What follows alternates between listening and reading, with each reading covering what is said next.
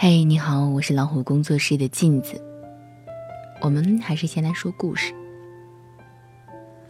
婆婆今年到我们家过年，每天总是闲不住，我就说：“你歇歇，看看电视吧。”她总是不肯，手里不停的忙这忙那。她每天都会找我说好多好多话，大多是村里的家长里短。有一回聊着聊着，老人家突然很感慨地说：“转眼自己都六十多岁了，看着身边好多六七十岁的老头老太太过世了，心里总不大是滋味儿。心里想着人生真是太短了，也不知道什么时候说走就走，总觉得心里有太多太多的话想要叨叨。我知道，他的内心很恐慌，今天睁眼不知道明天能活多久。”说不恐惧是假的。有一段时间，我好与父母争辩，他们让我朝东，我偏朝西，因为我觉得自己长大了，好像自己很牛的样子，竟然渐渐的对父母的唠叨心生嫌弃。有一次，我和父亲起了口舌之争，父亲暴跳如雷，浑身发抖，我也气得脸红脖子粗，也不知道从哪来的一股气，脱口而出说：“够了。”你这么多年一直在以爱的名义挟制我、控制我，我受够了。父亲听完怔住了，连续几天都没有说话。母亲在一旁一直叹气说：“女儿啊，你可算是吵赢了，你真的出息了呀。”那种感觉比用刀子剜心还难受。也许每个人在青年时代都会经历过这么一遭。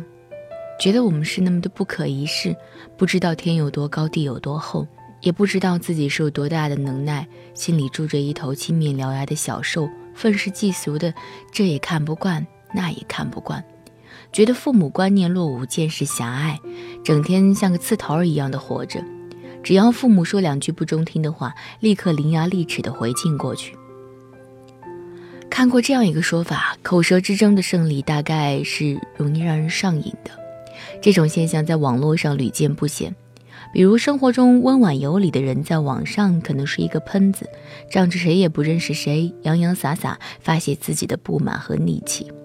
然而，生活远比网络残忍，我们往往和自己利益相关的领导、同事表现得彬彬有礼，却对自己真正牵挂的父母苛刻有加。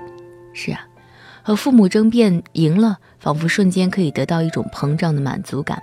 仿佛终于维护了自己的形象、认知、价值观以及所谓的信仰。在这个证明的过程中，父母含辛茹苦的付出被残忍的忽略了。我们眼里满满都是对他们的不满。他们见识那么狭隘，他们没有学过心理学，他们不懂得如何正确关注我们的成长。他们是那么简单粗暴的将一己之愿强加在我们身上，让我们喘不过气来。过年了，总能听到好多年轻人埋怨。这回家太有压力了，家里老人不停的叨叨，问有没有对象啊，工资多少钱呢？有没有买房买车啊？等等等等。然而在抱怨的同时，我们似乎忘记了很重要的一个事实，那就是父母总是在竭尽所能的爱着我们。既然爱，为什么我们不能跟他们好好说话呢？如果你的父母对你说：“孩子，你吃了吗？”其实他们想说的是。孩子，我想你了。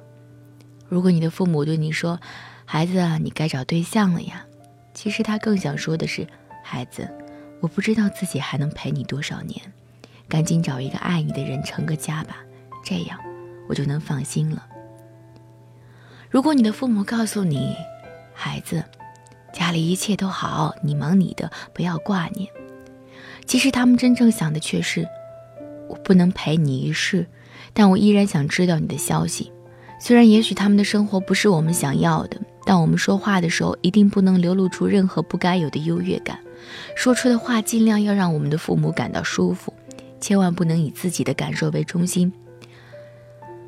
我们已经是大人了，该说不该说的一定要经过脑子，不要没事儿给老人添堵。人家说家有老人是个宝，能有老人在我们耳边叨叨。是一件多么幸福的事情啊你说是吗？我是镜子更多精彩不要忘记关注微信公众号老虎工作室晚安。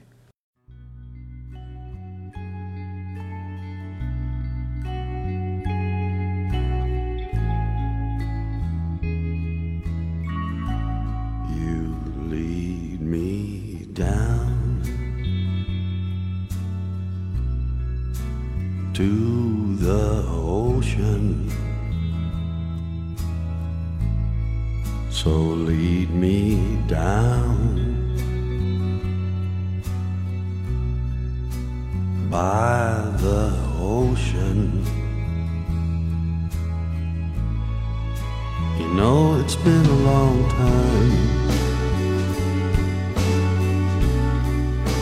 You always leave me tongue tied.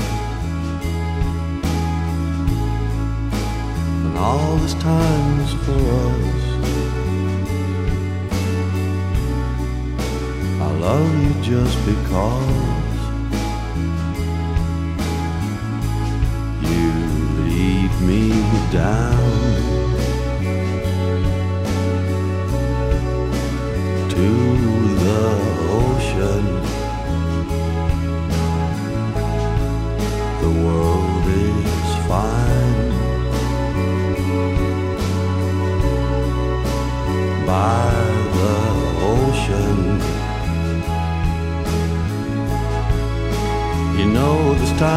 for real. It helps the heart to heal. You know it breaks the seal of the talisman that haunts. And so you look at me in need the space that means as much to me.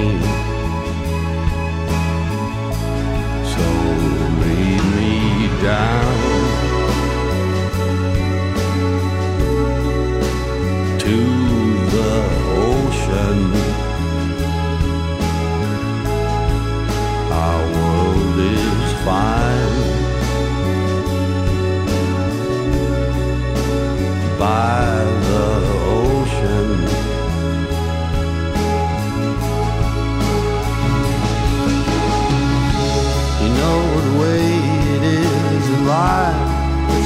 hard to live up to.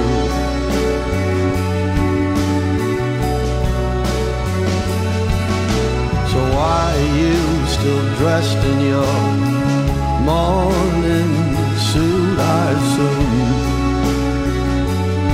I assume you lead me down.